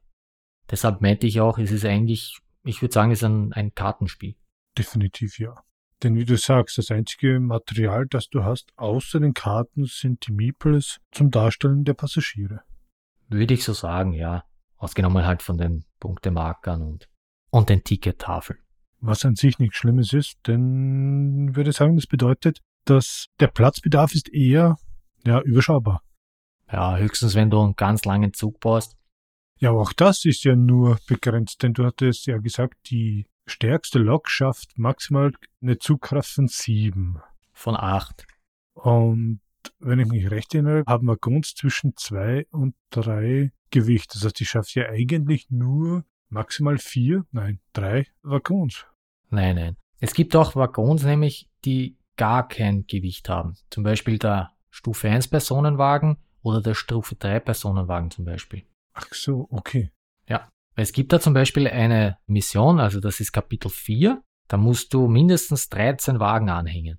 Okay, das heißt dann 13 Wagen anhängen. Ich habe hier eine Reihung von 14 Karten. Minimum. Ja. Sind das normale Karten oder kleinere? Puh, ich habe jetzt da kein Lineal, aber das sind, nein, ich würde sagen so ganz normal. Ja, du kennst sie wie bei Willen des Wahnsinns, wo die Gegenstände Minis sind. Nein, so klein sind sie nicht. Ja, und hast du deine zwei Aktionen ausgeführt, kommt dann Phase 2, die Nacht. Hab ich auch schon gesagt, wenn du mehr als fünf Handkarten hast, musst du abwerfen, bis du nur mehr fünf hast. Die Auslage eventuell auffüllen, wenn du hier Karten genommen hast. Und dann musst du die oberste Karte vom Nachziehstapel offen auf den Abwurfstapel legen. Und wie ich sagte, wenn der Stapel leer ist, der Nachziehstapel ist es aus. Und jede Runde musst du da eine Karte abgeben. Ja, wir können höchstens wie erwähnt, zurückkaufen für 30 Punkte. Ja, und dann ist Phase 1 wieder, der Tag, machst wieder deine zwei Aktionen, dann kommt wieder Nacht und das machen wir so lange, bis der Nachziehstapel leer ist. Bei der Herausforderung ist das so. Beim Missionsmodus ist es so, dass wenn du deine Mission erledigt hast oder erfolgreich geschafft hast, dann ist das Spiel auch beendet. Das heißt, du musst da nicht den Stapel durchspielen. Also Ziel erreicht, fertig. Richtig. Ich habe beim Missionsmodus zum Beispiel auch nie die Punkte gezählt, weil es egal ist. Es geht da nicht um Punkte, sondern es geht nur darum, dass du die Mission, das Ziel erreichst. Und das Ziel besteht nicht aus Punkten, sondern aus, ja, ja nicht. Man kennt es eh. Töte 20 Ogre. Ja. Also in diesem Sinne so, liefere 20 Kohle ab oder transportiere vier Passagiere, aber nicht erreiche 15 Punkte. Ja, es gibt schon zweimal Einmal erreiche mindestens 60 Siegpunkte und die Kapitel 10 ist zum Beispiel erreiche mindestens 70 Siegpunkte. Aber sonst hast du zum Beispiel so Sachen wie baue eine Stufe 3 Lok und vier verschiedene Arten von Stufe 3 Wagen oder fülle die Hauptaufträge aller sieben Inselkarten, wobei du hier die Folgeaufträge nicht erfüllen musst oder fülle mindestens fünf Tickettafeln vollständig mit ihren zugehörigen Figuren das eine habe ich schon erwähnt, mindestens 13 Wagen anhängen. Ja, und einmal haben wir noch, erreiche mindestens 50 Siegpunkte durch Gebäude, das wäre auch wieder mit den Siegpunkten. Das ist sehr cool. Möchtest du eine kurze Partie probieren? Ja, warum nicht? Wie lange dauert so eine Partie? Ja, die ganze werden wir nicht durchspielen. Wir werden da, weiß nicht, ein, zwei Runden spielen. Ich brauche für, bei den Missionen. Nein, ich meinte einen Zug. Entschuldige. Einen Zug mit dem Zug. Zug mit dem Zug. Bei den Missionen Also beim Normalspiel brauche ich meistens so eine Dreiviertelstunde. Insgesamt. Bei den Missionen kann ich es nicht sagen, je nachdem, welche Mission es ist. Gut, aber 45 Minuten insgesamt, ich denke, das ist eigentlich überschaubar. Vom Material klingt es auch so, als wäre es in einer eher kleinen Schachtel. Ich will dem Fazit nicht vorgreifen, aber klingt nach einem Reisespiel irgendwie. Zug im Zug, wie du sagtest. Na, ich baue mal ganz schnell auf und dann machen wir zwei, drei Runden. Kapitel 1. Willkommen auf der Insel. Willkommen. Wie schön ein neues Gesicht zu sehen. In Fördingen und am Kieselstrand wartet man bereits ungeduldig auf deine Lieferung. Erfülle die Aufträge dort so schnell wie möglich. Ziel. Erfülle jeweils den Haupt- und Folgeauftrag für Fjordingen und den Kieselstrand. Sonderregeln? Keine. Positiv. Ich habe alle Karten für dich gemischt. Ich habe dir zwei hübsche Figuren gezogen. Einmal Türkis, einmal Orange. Und folgende Karten habe ich für deine Hand. Stufe 1 Ölwagen, Stufe 1 Güterwagen, den Hauptbahnhof, den Rangierbahnhof, ja und eine Stufe 1 Lok. Zur Erinnerung, du musst den Haupt- und Folgeauftrag für Fördingen und Gieselstrand erfüllen. Das heißt, die türkise Figur wäre gar nicht so schlecht. Also in Fördingen brauchst du einmal Kohle, einmal Gut und am Kieselstrand brauchst du einmal Öl und auch einmal ein Gut. Ach so, das sind die Auftragskarten. Richtig für die Hauptaufträge, wie heißt.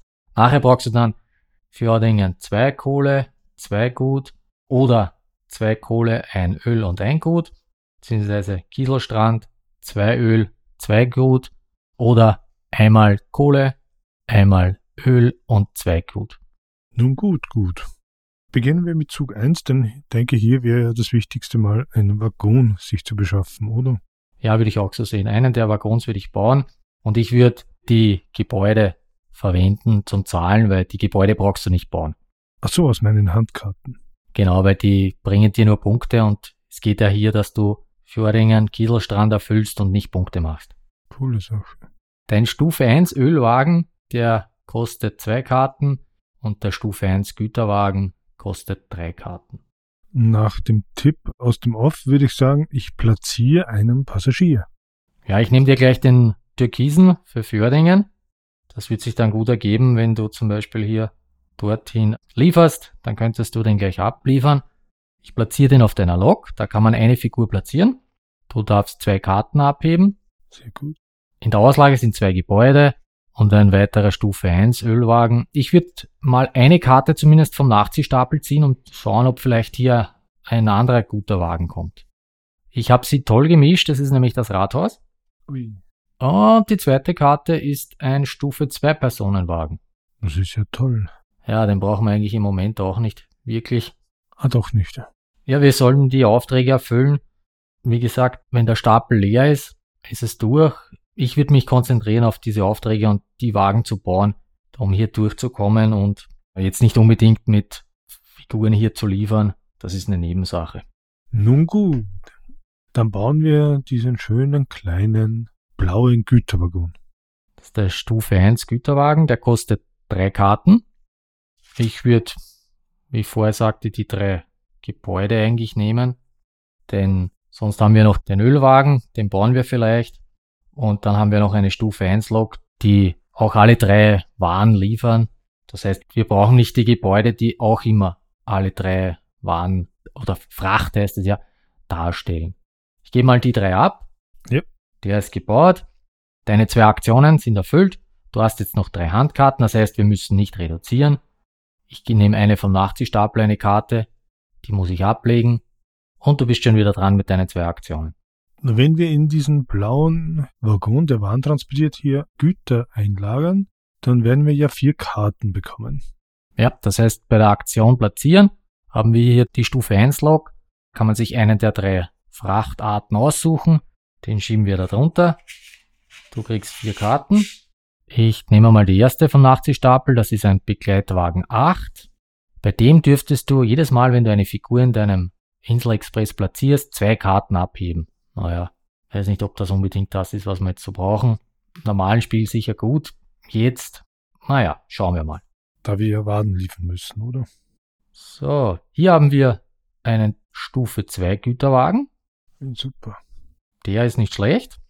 Der Vorteil ist, das habe ich vorher ganz vergessen zu sagen, wenn wir auf den dann aufwerten würden, würde der jetzt drei Karten kosten, das habe ich gesagt, weil der sechs Karten kostet. Unserer hat schon drei, das heißt, er würde drei Karten kosten. Aber was ein Vorteil ist, die platzierte Ware, das platzierte Gut, das bleibt trotzdem drin. Das heißt, das müssen wir nicht abgeben, wenn wir aufwerten. Ah, das wird zwar angerechnet, aber nicht geleert. Sehr gut. So, die dritte Karte ist ein Stufe 3 Ölwagen. Der kostet acht Karten. Ja, ist wahrscheinlich für unsere Verhältnisse hier ein wenig zu überdimensioniert. Dann habe ich auch eine lustige Anekdote für zwischendurch. Bei einer der Missionen, der Kapitel, habe ich wegen einer Karte verloren. Wirklich die letzte Karte. Und es war so, ich habe meine Lok aufgewertet auf Stufe 3, dass es halt 8 Zugkraft hat. Das war aber komplett unnötig, denn meine Waggons hatten eigentlich nur ein Gewicht von, ich glaube, 4. Das heißt, ich habe da eigentlich fünf Karten unnötig ausgegeben. Und wenn ich zum Beispiel nur auf eine Stufe 2 aufgewertet hätte, hätte ich die Partie gewonnen. Oh. Übersehen oder ein Regelfehler? Nein, nicht übersehen und auch kein Regelfehler, sondern ja, also ja, übersehen eigentlich. Ich habe nicht mitgedacht. Ich war halt darauf, oh, ich habe da den Stufe 3, den werte ich auf, dann kann ich die Waggons ziehen, aber es wäre nicht notwendig gewesen. Hab nicht ganz durchgerechnet.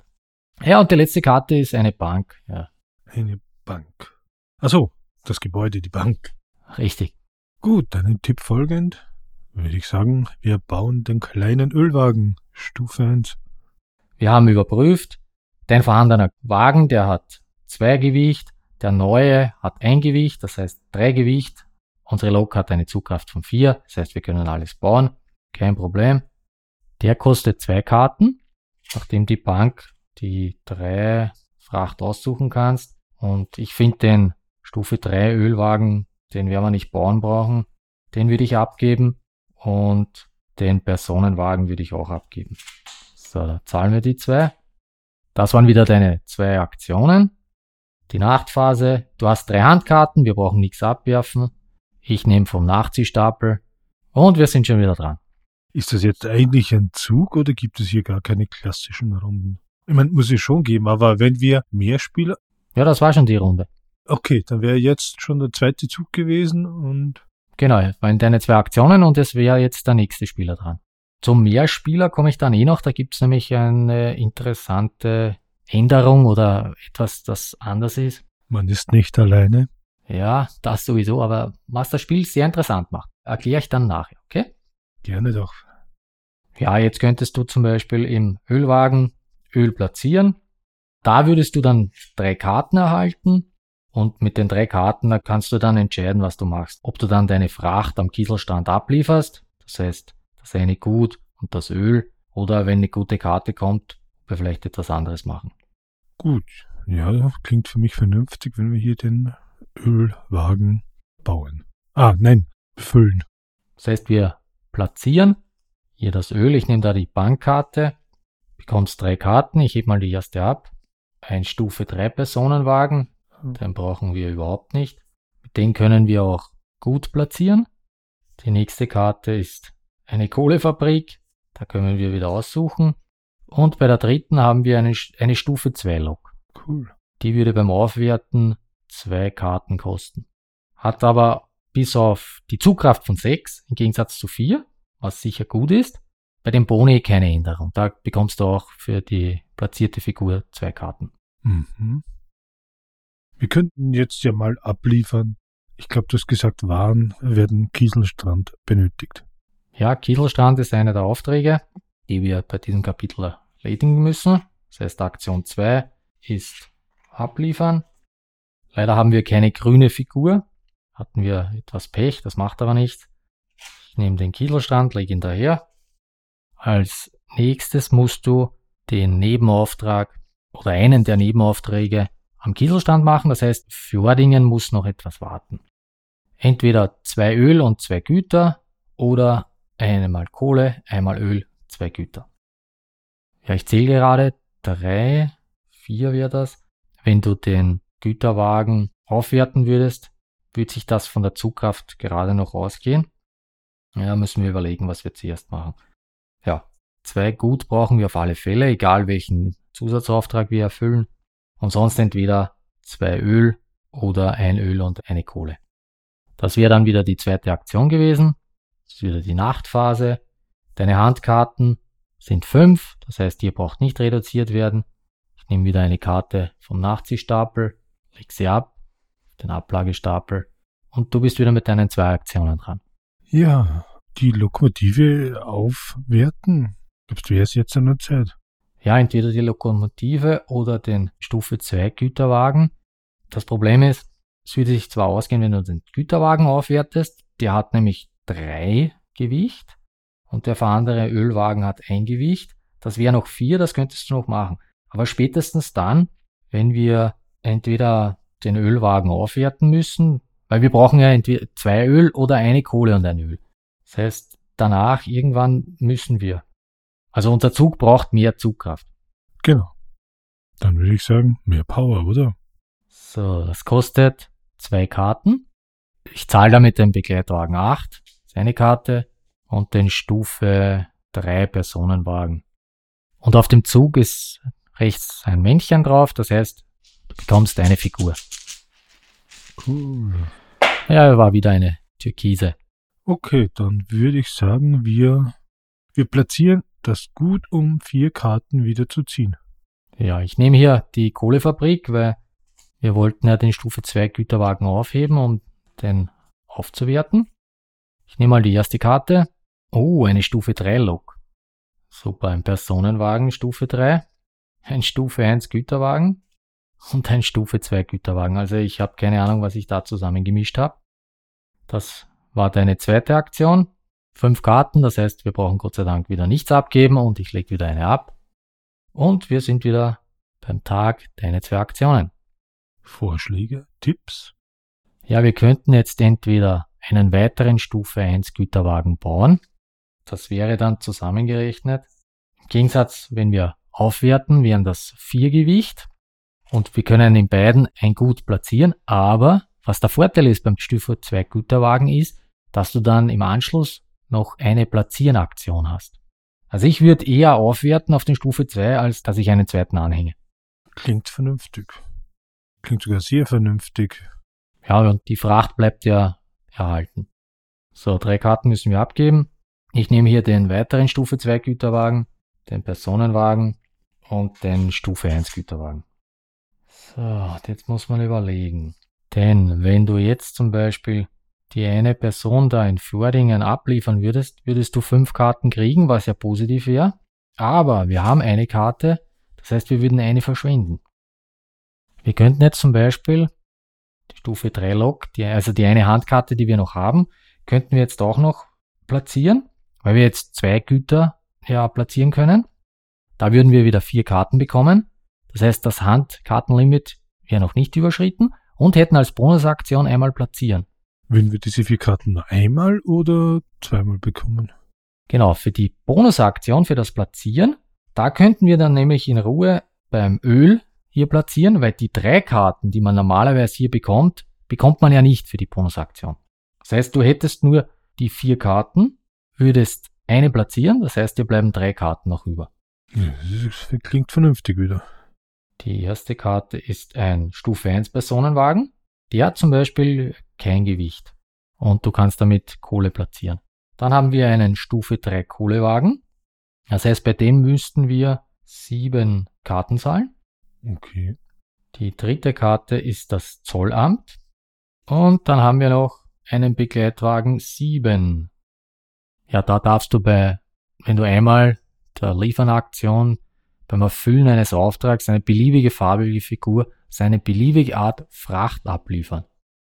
Das heißt, da könnten wir sogar die Figur, die wir hier platziert haben, könnten wir dann sogar als zum Beispiel als weiteres Öl abliefern. Diese Bonusaktion musst du aber natürlich nicht machen, wenn du nicht willst. Genau, wir platzieren unseren Ölwagen. Ich hätte schon fast vergessen, dass ich da ein Mikrofon von mir habe. Und da das eine Bonusaktion ist, bekommst du jetzt die drei Karten nicht. Damit gehen wir auch nicht übers Handkartenlimit. Richtig, drei Karten hast du noch. Damit wären wir wieder mit den zwei Aktionen durch. Eine Karte wird wieder abgegeben. Ja, die wäre gar nicht so schlecht gewesen. Das wäre ein Stufe 2 Ölwagen gewesen, dem du zwei Öl platzieren kannst. Leider hast du keine Siegpunkte, das heißt, wir können jetzt im Moment die Karte noch nicht zurückkaufen. Schade, schade, Marmelade. Okay, das heißt, wir können jetzt diesen einen lieben, netten Passagier abliefern, um fünf Karten zu erhalten. Da frage ich mich gerade, gibt es hier ein Limit mit den Passagieren, die wir im Zug haben können? Ja, das ist limitiert je nach Personenwagen. Das heißt, in deinem Zug jetzt im Moment kannst du nur eine Figur fahren, befördern. Du bräuchtest halt einen Personenwagen für weitere Figuren. Ja, dann mache ich das. Das wäre zum Beispiel, ja, wäre da auch möglich. Der kostet eine Karte. Ich würde ja trotzdem die fünf Karten nehmen. Im schlimmsten Fall müsstest du eine Karte abgeben. Aber wir hoffen ja, dass da was ordentliches dabei ist. So, wir setzen den nämlich auf Fördingen, auf das erste Feld. Da bekommst du die fünf Karten. Ich fange mal an. Ein Stufe 3 Ölwagen. Ja, ist schon mal nicht schlecht. Der würde uns sechs Karten kosten. Eine Stufe 2 Lok, die haben wir schon. Super, eine Stufe 3 Lok. Ein Stufe 2 Güterwagen. Und als letzte Karte einen Stufe 2 Personenwagen. Cool. Ja, ich würde ehrlich gesagt wirklich den Stufe 3 Ölwagen aufwerten. Ja, dann tun wir das. Das kostet uns sechs Karten. Schauen wir mal, was wir eher nicht brauchen. Oder du könntest auch den Stufe 3 Kohlewagen bauen. Ich überlege jetzt gerade. Ja, ich nehme alles zurück. Ich würde ehrlich gesagt den Stufe 3 Kohlewagen bauen. Denn zum Erfüllen der restlichen Aufträge können wir sogar mit einem Öl durchkommen. Ja, dann. Ich denke, es ist ein vernünftiger Plan. Bitte umsetzen. Der einzige Wermutstropfen ist natürlich, wir müssen alle sieben Karten abgeben, die wir haben. Das heißt, schneller dem Ende entgegen. Ja, kann man so sagen. Das waren wieder deine zwei Aktionen. Eine Karte wird abgegeben. Und du hast wieder Tag, also zwei Aktionen. Wir brauchen Karten. Karten? Ja, um hier die Kohle zu platzieren. Das heißt, ja, ich würde wieder eine Figur hier platzieren in deinen Zug. Auch wieder eine Türkise nach Fjordingen. Da bekommen wir zwei Karten. Wir können uns ja oben aussuchen. Da können wir eine nehmen mit Kohle. Kohle würde ich dann platzieren und dann in der nächsten Runde abliefern. Ah, beziehungsweise wir haben dann sogar eine Bonusaktion, in der wir abliefern können. Haha. Wo? bei unseren Kohlewagen. Da bekommst du für jede platzierte Kohle, darfst du zwei Karten wählen. Da wären wir wieder unterm Handkartenlimit. Und dann darfst du eine Aktion aus, äh, ausführen. Okay, stimmt. Danach brauchen wir eigentlich gar keinen Waggon mehr bauen. Können wir runterspielen und unsere Aufträge erfüllen. Denn beim Folgeauftrag in Kieselstrand nehmen wir den mit einmal Kohle, einmal Öl, zwei Güter. Die haben wir jetzt schon dann eingeladen und danach in Fördingen bräuchten wir ein Gut und eine Kohle für den Hauptauftrag und danach könnten wir uns auch suchen, entweder zwei Kohle und zwei Gut oder zwei Kohle, ein Öl und ein Gut. Und wenn ich mir den Stapel hier anschaue, dann ist das alles machbar, dass wir das schaffen. Okay. Ja, dann hätte ich gesagt, du hast das Spiel gewonnen. Aber du kannst ruhig noch die eine Runde spielen. Nee, ich denke, unsere Zuhörer haben jetzt einen Überblick bekommen, wie sich das Spiel spielt. Ich hoffe es immer vom Gefühl her.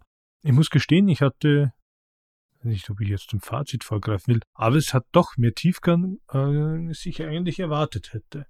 Ja.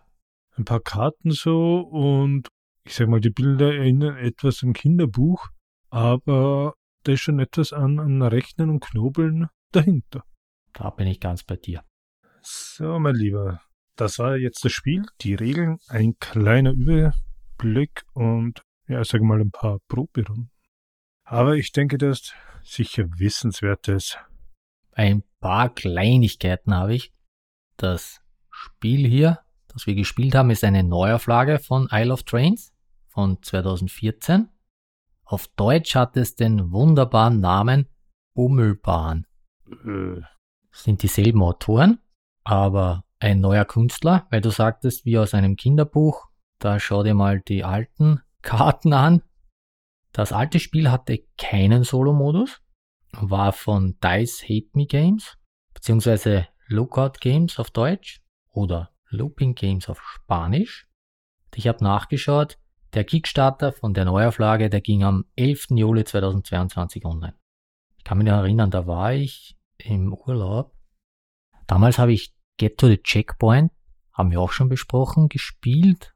Mhm.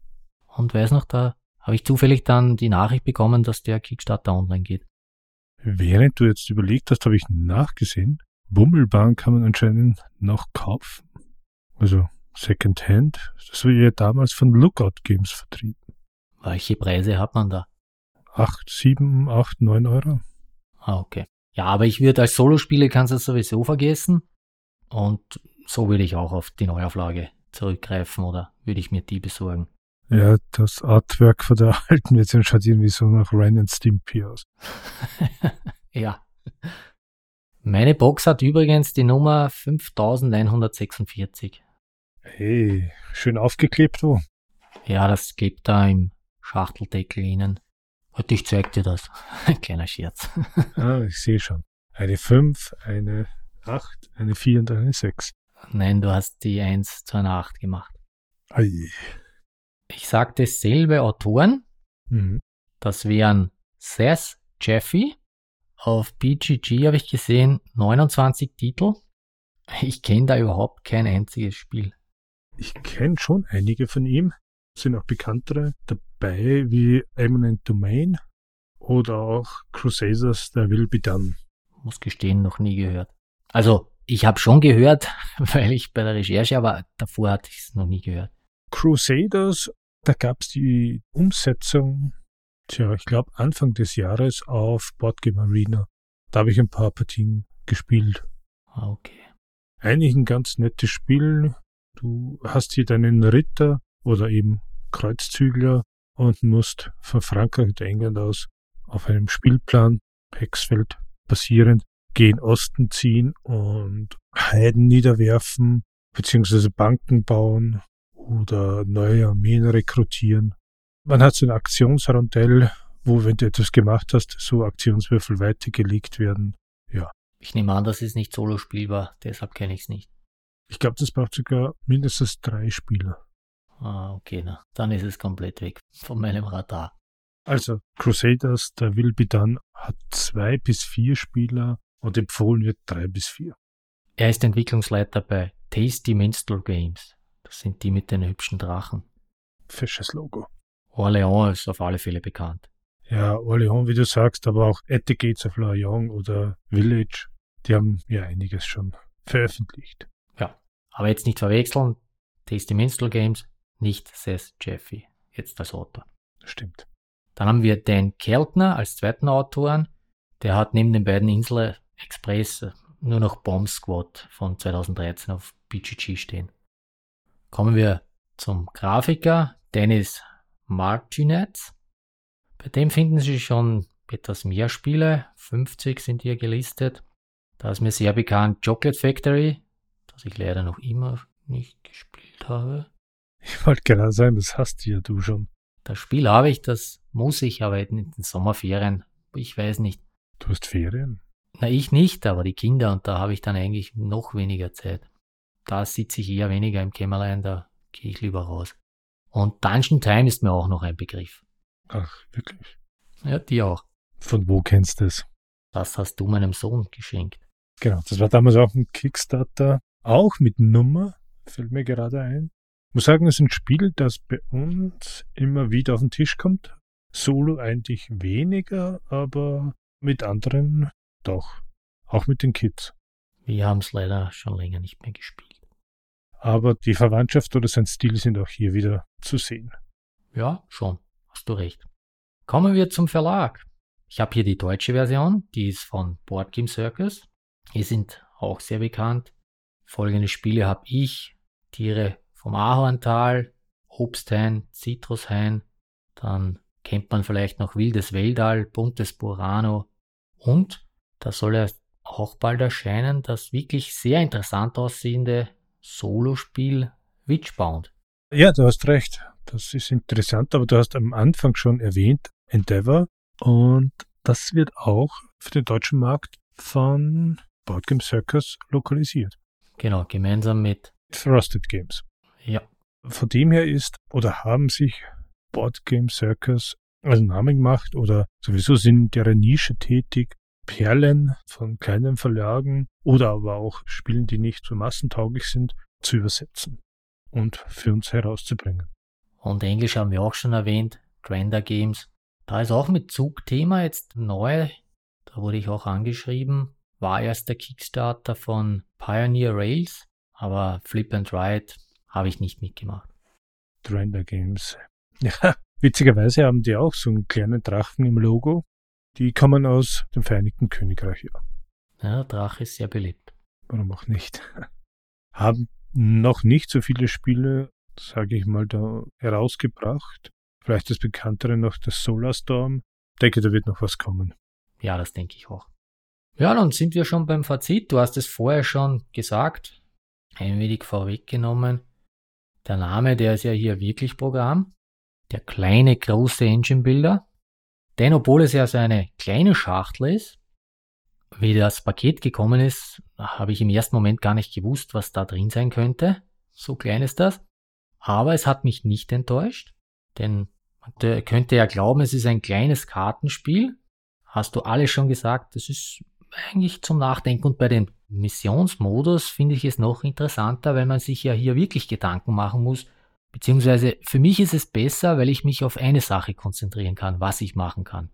Ja, und ich denke im Solo-Modus auch motivierender. Eben, du hast diesen Auftrag oder diese Aufträge und die muss ich schaffen. Das finde ich da schon herausfordernder und reizvoller, als nur Punktewert und Punktewert und Punktewert zu erreichen.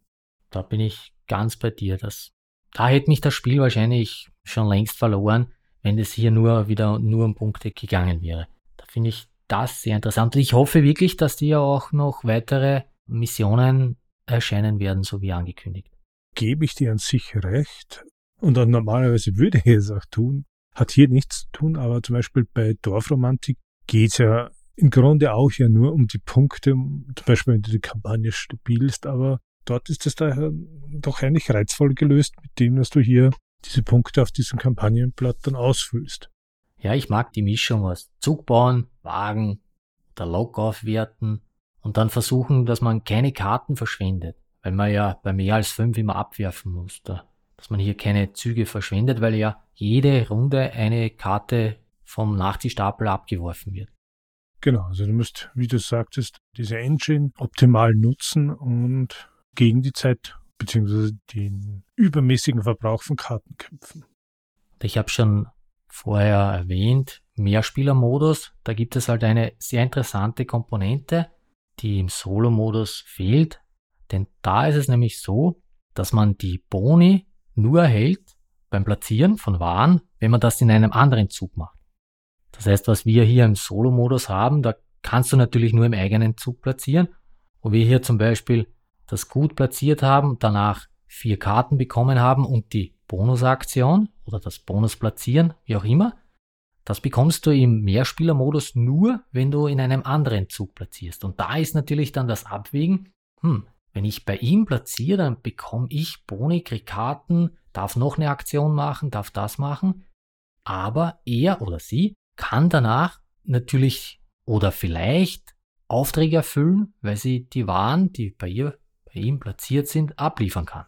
Das ist dann auch so ein interessantes Abwägen. Was mache ich jetzt? Genau. Also um selbst den Bonus zu erhalten, dem Mitspieler helfen, dem ich ihm die Waren zur Verfügung stelle oder lieber selbst machen und dabei auf den Bonus verzichten. Finde ich schon sehr interessante Mechanik. Ja, müssen wir mal spielen. Ich meine, gilt für Figuren natürlich auch. Wir haben es auch zu dritt gespielt. Ich habe die Kinder gezwungen, dass sie mit mir spielen. und das ist wirklich sehr interessant. Aber mir gefällt das Spiel im Solo-Modus auch sehr gut. Ja, kann ich nur zustimmen. Würde ich auch. Ich habe es ja noch nicht selbst, aber wenn es mir einen Weg läuft, ich glaube, es ist ja auch nicht unbedingt teuer. Ich glaube 30 Euro. Die kann man auf alle Fälle riskieren. Es soll ja noch online auch kommen. Ist auf der Homepage angekündigt.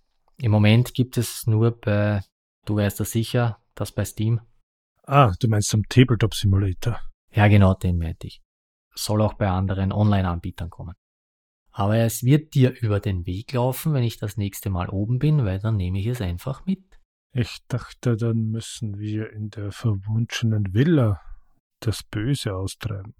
Ja, das auf alle Fälle, aber ich kann es ja trotzdem mitnehmen. Natürlich.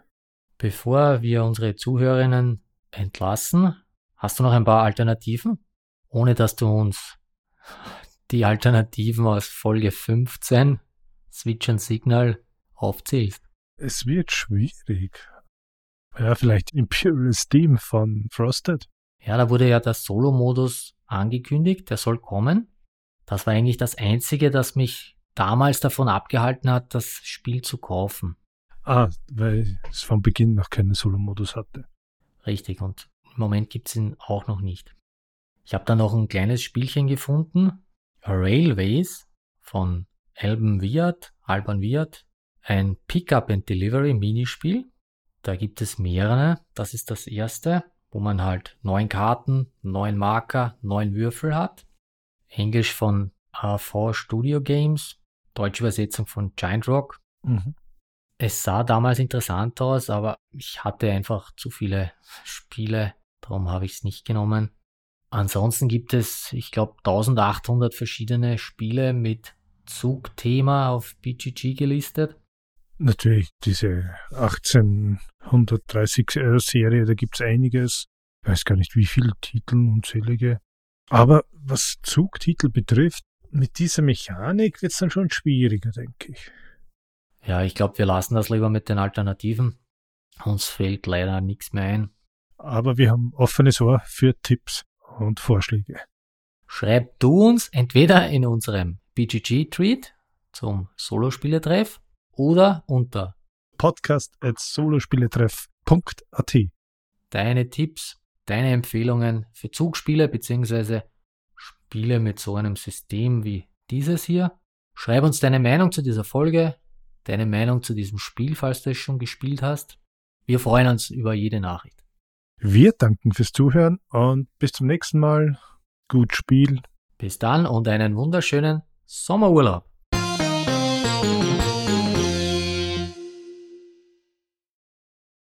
Ein Podcast mit zwei Sprechern und eine Menge Spaß vom Mikrofon, mit viel Spielen und Gesprächen und das im Plauderton. Nun, wie mag der Podcast heißen? Hier läuft nicht nach Schema F. Jede sollte einmal reinhören in den tollen Spieletreff.